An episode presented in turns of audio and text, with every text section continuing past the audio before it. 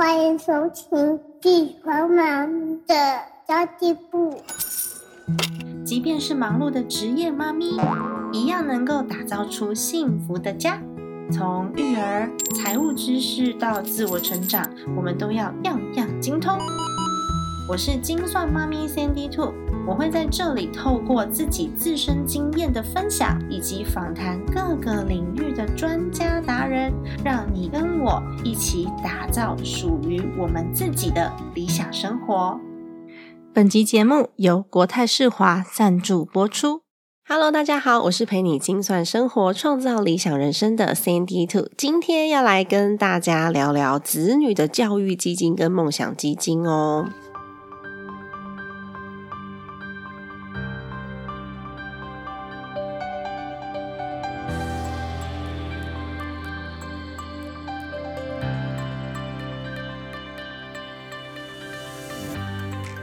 我相信呢，每个人在孩子呱呱坠地的时候，就是那个 moment 都是非常非常感动不已的。然后我们都会想说啊，我要下定决心给小孩最好的，让他成为很幸福的孩子。当然，最重要的就是财务规划了。当然，我们会给孩子满满的爱，但是如果财务规划上面少了的话呢，我们就没有办法这么全心全意的爱孩子了，对吧？那么今天这集节目，我会谈谈我自己帮孩子存钱的方式。然后呢，要跟大家另外说明的是，育儿经费就是育儿平常的生活费，我是另外有规划的，每个月的消费另外有预算。所以今天谈的就是孩子的教育基金跟梦想基金两个部分。不知道大家有没有用小孩子的名字开户过？我自己是非常鼓励大家可以用小孩的名字开户。那接到国泰世华邀约的时候，我就特别的兴奋。常常听我的节目的朋友都知道，幼董在两个月大，就是我的孩子，他在两个月大的时候就已经帮他开了银行账户跟证券户了。那我使用的就是国泰世华银行跟国泰证券的账户，因为它真的非常的方便。原因有几个，就是我当时。选择的原因，第一是要提供七岁以下幼童开户的银行比较少，七岁以上的很多，但是七岁以下的选择本来就稍微比较少一点了。那么第二呢，是他还需要有。交割户可以连接到证券行，那这个的选择可能又再更少一点了。交割户可以连接到七岁以下儿童可以开户的证券行哦，两个条件都要满足哦。七岁以下儿童可以开户的证券行选择也稍微少了一些些。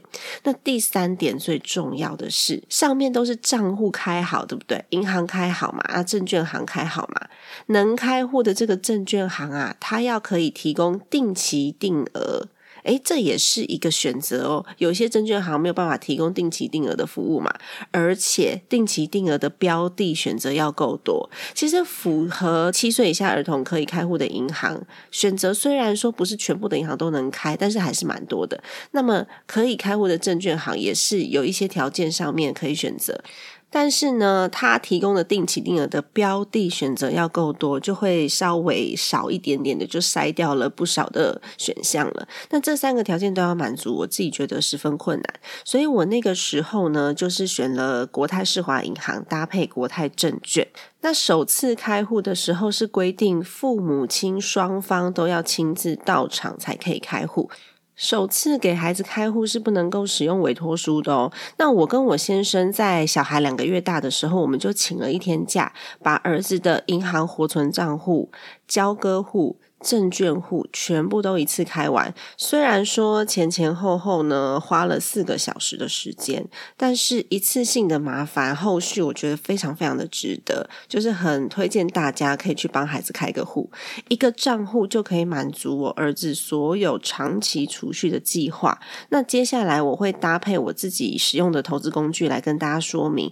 今天要讨论的一个大重点就是教育经费要怎么存才够，是爸爸妈妈比较担心的吧？其实不用太担心教育经费的部分，因为台湾的基础教育的费用其实有国民义务教育的关系。如果我们没有要让孩子念私立的学校，基本上不会短期内需要一笔很大的金钱支出，那教育经费就会分散在十八年间，所以我们就可以帮这十八年都做一个计划存。款的时间线，我们可以提早来做准备哦。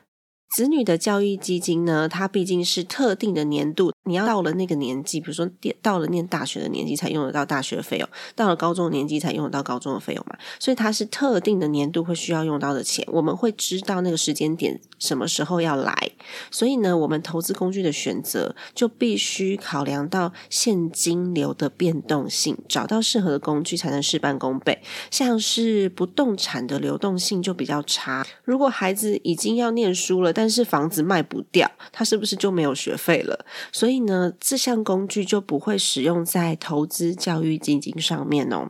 那常常都会听到小资家庭的父母亲，他可能没有什么投资经验的，然后每个月的结余也都很有限，那挑选基金就蛮重要的。如果你真的不知道怎么挑选的话，国泰世华银行有提供智能投资，就是机器人帮你挑。我自己有实际测试过，因为其实我们在挑选基金的时候。要看的资料蛮多的，但有的时候是懒得看，有的时候是看不懂啦，所以我就测试了一下智能投资的机器人的这个投资的选项。我测试过，我目前的报酬率呢，两年，因为孩子差不多两岁多嘛，两年是十三个 percent，哎，表现还不错，两年累积起来十三个 percent。那另外我自己有挑选一支海外的基金一起扣款，那目前我自己选的那一支基金的年化报酬率是六个 percent。其实综合起来看，跟机器人投资的这个绩效是差不多的。因为我刚刚讲我自己选的是年化报酬率，然后机器人帮我选的是两年的报酬率嘛。那现在国泰世华的网银的 App 里面就可以直接看到现值跟报酬率了。我觉得在管理上面很方便，因为我不需要下载多余的 App，我就是可以直接看到小孩账户的投资绩效。如果我想看，我只需要打开同一个 App 就可以了。那假设你是刚结婚还没有小孩，准备生小孩的话，那很棒，因为你可以从备孕的时候就准备怀孕的时候。就准备小朋友最贵的幼稚园的费用了，因为其实小学到高中我们都可以选择念公立学校，一直要到大学才会有考不上公立学校必须念私立学校的问题，所以孩子的教育经费最昂贵的两个阶段就是幼稚园跟大学，那后面可能还会有研究所啦。这两个阶段是比较有可能去念到私立学校的，父母亲相对就要提供比较多的教育金的预算来应付这两个阶段哦。至于国小到高中，说实在的，如果说呃家里面的经济没有这么宽裕的话，其实念公立学校孩子真的不会比较差，因为其实家庭教育是比学校教育还要重要的事情。好的，那么其实用孩子的名字开户有几个好处哦，两点好处。第一点是。我不太会去轻易动用孩子名下的资产，因为你在动用的时候呢，会有点罪恶感。毕竟我们帮他存的每一笔钱都是拿来让他安心成长跟未来就学的，所以比较不会轻易的去动用它。那第二点是，如果金额过大的话，你就可以分散赠与的额度，可以节税。那其实我曾经有朋友跟我讲说，哎，用孩子的名字开户很麻烦。而且，如果说你的赠与金额不高的话，其实也没有节税功能，没有这个必要。然后，孩子的所得也是跟父母合并计算的。如果说单纯的就功能上面来看，的确是这样。但是呢，如果说已经有当爸爸妈妈的人，你就会觉得意义上差异很大。像我就会觉得说，哎，这是我孩子要安心长大跟以后就学的钱，我不能够去动用它。而且我看到我帮孩子存钱的这个账户的金额越来越多的时候，我成就感其实蛮大的。所以大家可以好好考量，是不是用孩子的名字去开户。我蛮鼓励大家用孩子名字开户的。那么假设呢，我已经怀孕了，现在孩子刚出生，那么存幼稚园的学费是不是已经来不及了？我必须很现实的告诉大家，如果年期已经很短了，你要短时间赚到一笔钱，的确我们只能够开源跟节流。所以如果零岁才开始存幼稚园的费用，有一点点来不及了，所以我们就直接存大学的学费。那计算的方式呢？首先我们需要算出我共需要多少钱。还有什么时间点会用到？所以第一个步骤就是先知道目标金额有多少，然后呢，第二个步骤是我现在的本金的金额有多少，还有我每个月可以投入的金额是多少。这两点呢，先把它列出来之后，我们再来确认年化报酬率需要多少才能够达到目标金额。因为大家的目标不一样，所以在这边没有一个标准金额可以给大家。假设我要让他念私立高中，或者是私立大学。或者是我要让他出国念书，跟念公立学校的金额就会非常非常的不同，所以这些时间点呢是需要有所考量的。假设我现在的能力。每个月定期定额，我可以投资个五千块。那我不考虑手续费，因为手续费计算有点麻烦，而且银行的规则会变。我这边只讲本金哦。七年间，我如果每个月是投五千块的话，它七年就会有四十二万的投资成本在里面。如果以年化报酬率五个 percent 来做概率的计算，七年之后呢，大约就可以存到五十万。那么国小到国中的学费都不是很高，所以其实我们自己就可以暂时不用动用这笔资金。那投资的部位可以持续的持有，等到孩子上高中的时候，这笔钱大概就已经到六十六万多了。所以我只需要存四十二万，到孩子高中的时候，理想上面他应该已经滚存到六十六万。当然。这是以年化报酬率五个 percent 去做计算的，投资是有赚有赔的啦，大家应该也都很清楚，所以我们才需要选择稍微稳定一点的投资工具嘛，就自己的能力范围之内来做选择。那么用定期定额的方式。就像刚刚讲的，每个月帮孩子存五千块，到孩子高中的时候，哇，已经存到六十六万了。那假设孩子他想要读的是私立高中跟私立大学，那么假设每个月的学费是五万块，这边都是假设的金额哦。嗯，高中三年再加上大学四年，总共要七十万。那其实跟六十六万的金额是不相上下的。你有可能会说，哦，对啊，还有通货膨胀啊，啊，对啊，学费有可能会涨价，没错。如果你要把通货膨胀算进去的话，你的投资报酬率建议要多抓两个 percent 才会符合当下的购买力。但是这边要计算的数字是什么？这边要计算的数字是我先前存下的教育基金已经可以用来支付绝大部分的费用，它不会造成。孩子当下要念书，但是我变不出钱的困扰，就至少我们就是多退少补嘛。至于比较短期的教育的费用，例如幼稚园或是小学的补习费啊、才艺费啊这种。比较难使用长期规划的工具去应对，但是我们仍然可以事先留下一笔的经费，然后呢，每年去检视孩子的情况，然后我们用预算制的方式专款专用来编列他的这个学习的费用。因为有些孩子他的学习能力非常好，其实根本不需要补习，他就可以自己跟得上学习，甚至超越其他同学。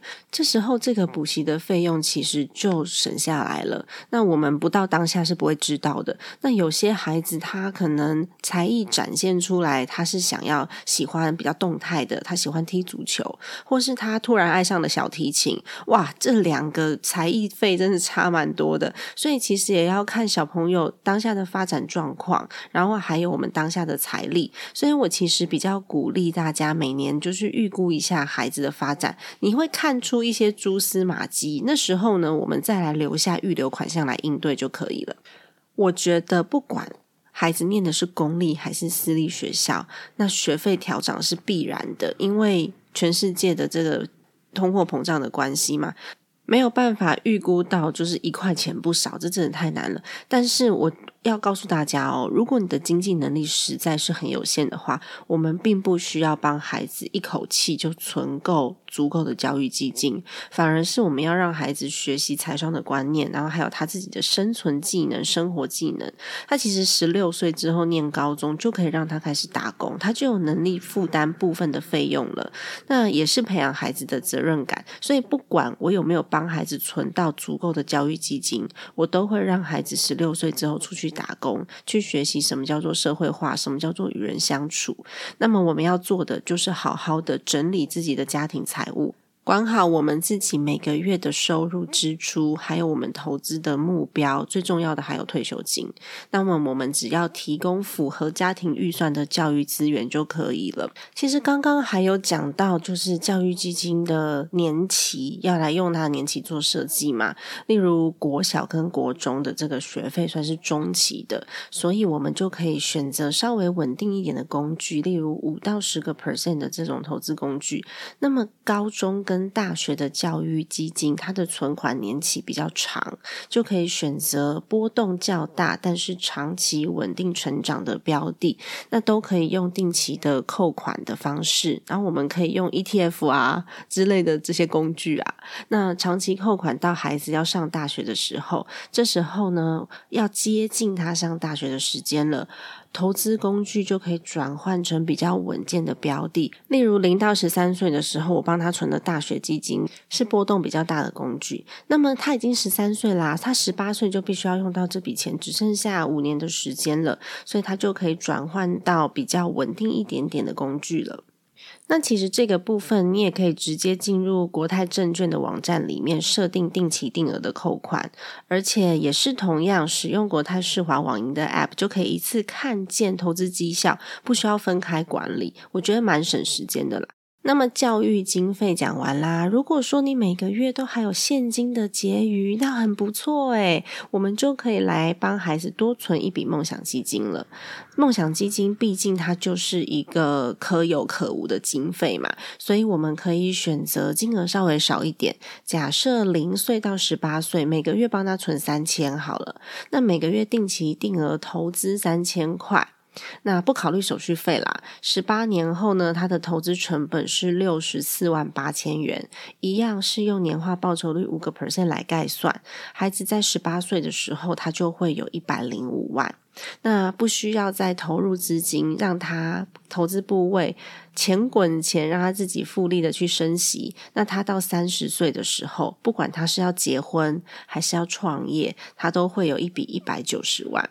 我觉得这个金额就还蛮惊人的，算是一点一点的投入，但毕竟时间是复利的魔法，所以如果你的能力可及，可以投入高一点的金额，或是单笔直接投入的话，这样子滚存的效果会更好。假设孩子在六岁的时候，你就帮他存了一百万，然后你到三十岁都不拿出来，到时候他就会有三百三十万了，这时候可以拿来念 MBA 啊。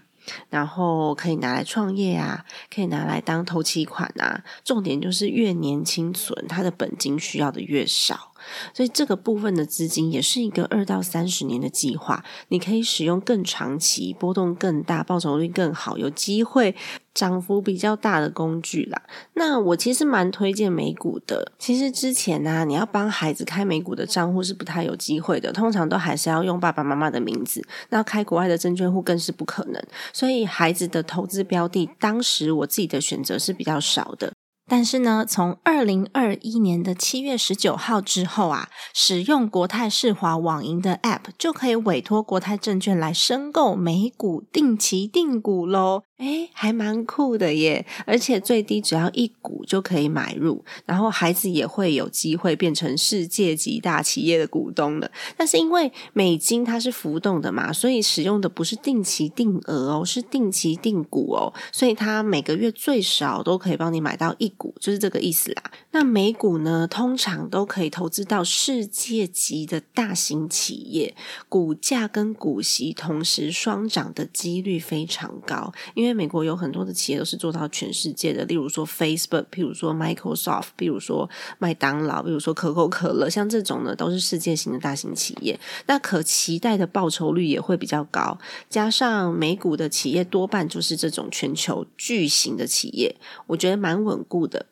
相对保障也比较高，所以孩子的梦想基金的部分可以使用美股的定期定股来执行哦。那如果呢，你很担心交易的时候圈选失败，也就是余额不足扣不到钱的意思啦。很贴心的部分是在指定交易日的前一天。国泰世华网银的 App 就会给一个转账提醒，这样一来就不会余额不足，所以圈选失败了。那我自己蛮依赖这个功能的，因为孩子名下的资产全部都在投资工具里面，我不会在孩子的银行账户里面留现金，所以万一我忘记转钱过去，就会余额不足哦。这真的是一个很贴心的功能呢。那最后呢，我想要跟大家沟通一下爸爸妈妈跟孩子的金钱观。我自己是很希望孩子可以早一点接触到社会，早一点体会到失败挫折。避免他出社会之后呢，挫折忍受度低，或者是他的情绪管理变差之类的。所以，无论我有没有存到梦想基金，我都预计在孩子十八岁之后就让他打工，十六到十八岁啦，这个之间可以拿捏。那打工的收入呢，让他可以自己用他自己赚到的钱学习投资。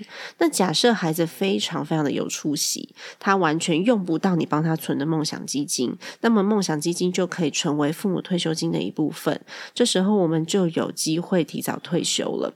那也要提醒大家，无论是定期定额还是定期定股，虽然我们不一定要一个标的就投入到底了，也是可以策略性的更换标的的，但是是策略性的更换哦，不要没事就手痒去按一下按一下，这样就会失去了定期定额跟定期定股的。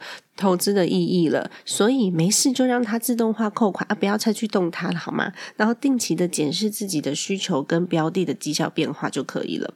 其实最早之前我使用儿童账户的时候呢，国泰证券是规定儿童账户的定期定额需要透过纸本合约，父母双方都签名之后，再透过营业员来设定的。那我也觉得这样也好啦，这样我就不太会去一直变动它了。但这一次呢，我在操作我儿子的账户的时候，我很惊喜的发现，我自己可以用 App 来下单设定了，而且设定成功了。那这一下呢？就更方便了呀。那最后这一点，我真的非常非常爱国泰世华的服务，因为资产可以一次控管。你在一个 App，就是国泰世华网银的 App 里面，就可以看到活存账户最后的存款、交割户的存款。基金还有证券的资产现值跟报酬率，而且要更换标的的话，也是手指头按一按就可以完成了。那么，只有在设定买卖股票的时候，会需要到国泰证券的 App。其实这两个 App 用国泰证券的 App 去下单，然后呢，用国泰世华银行的 App 就可以看到所有的绩效跟你的综合存款了。管理上真的很方便。很推荐大家使用啦。那最后呢，还是要跟大家讲一下，父母亲的风险规划也超级重要，千万不要因为太爱孩子就忘记自己。在帮孩子存教育基金之前，一定要先检视自己的避险工具、保险工具这些东西够不够，还有自己的退休金更重要，比教育基金还要重要。因为小孩念书就是几年的时间，而且他们有低利率的就学贷款可以使用。他努力一点的话，他还会有奖学金可以。申请，所以即便我们没有把小孩子的教育经费存好存满，但是透过就学贷款跟奖学金，还是有机会可以好好的让孩子读书。但是假设我们没有准备退休金，我们就会是孩子几十年的负担。会造成更大的问题，例如小朋友经济负担过大，年老的时候我们的医药费支出怎么办呢？那退休之后呢？六十五岁到八十五岁，甚至九十岁，这几十年间的生活费，如果我们没有事先准备，难道你真的想要依赖养儿防老这样子的一个观念吗？让孩子担心我们，然后造成他几十年的负担？所以其实下半辈子还是得靠自己啦。好的，讲了这么多，如果你还没有开证券户的国泰存户，就是你已经有国泰世华银行的账户，但是你还没有开证券户的话，只要在一百一十年十月三十一号之前，透过国泰世华网络银行的 App 完成新开立台股证券户，以及成功转账或外汇一笔。这个意思就是说呢，你只要台股、美股的股票有交割款出现，然后你的约定或是非约定账户有转账换汇，就可以来抽时尚的美学小家电，赠品超多的耶！有意大利品牌 SMEG 的烤面包机。Soda Stream 的电动式气泡水机，还有 AirPods Pro，然后 Dyson 的吹风机，超商的电子礼券一百元，总共呢有一千八百零六份的礼物哦，可以让大家来抽奖哦。如果还没有开户的朋友呢，赶快动一动你的手指头开户去吧，只要动一动手指头就可以，超方便的呢。那如果你想要帮未成年的孩子开户的朋友，国泰世华银行跟国泰证券几乎所有的服务都可以开放给七岁以下的婴儿使用。是几乎所有服务啦，我不知道是不是全部，因为有一些我今天没有介绍的，是我自己没有使用过的部分，就必须打电话来跟国泰世华银行或者是跟国泰证券来做确认。那么，如果你需要开户帮孩子开户的话，虽然需要跑一趟银行，但是我非常鼓励你现在就行动，帮小孩存钱投资，然后发挥复利的威力，真的还蛮可观的耶。如果你想要现在就开户，你可以点选 Cindy Two 留在资讯栏位的连接，直接开户去喽。最后还是要跟大家说明一下哦，国泰世华网银 App 的证券服务系统是由国泰证券所提供的。本集节目里面所提到的投资方式啊，跟投资标的啊，是我自己个人的经验分享，不代表国泰世华银行的立场。那么投资建议呢，是提供参考的，实际的配置还是要依照。客户的资产比例跟风险承担度来做优先考量，因为每个投资人都会在不同的时间进场，会有不同的投资绩效。那过去的绩效当然也不会代表未来的绩效的保证喽。本集节目的文字稿会同步发布在精算妈咪家计商学院的部落格哦，我会把文字稿以及相关的连接放在文末给大家参考喽。这集节目就先到这边结束啦，希望大家都可以好好的规划自己的育儿基金，跟孩子一起拥有一个美好的生活哦。家庭理财就是为了让生活无余，分享这期节目，让更多的朋友透过空中打造属于自己幸福的家。我们下一集再见，拜拜。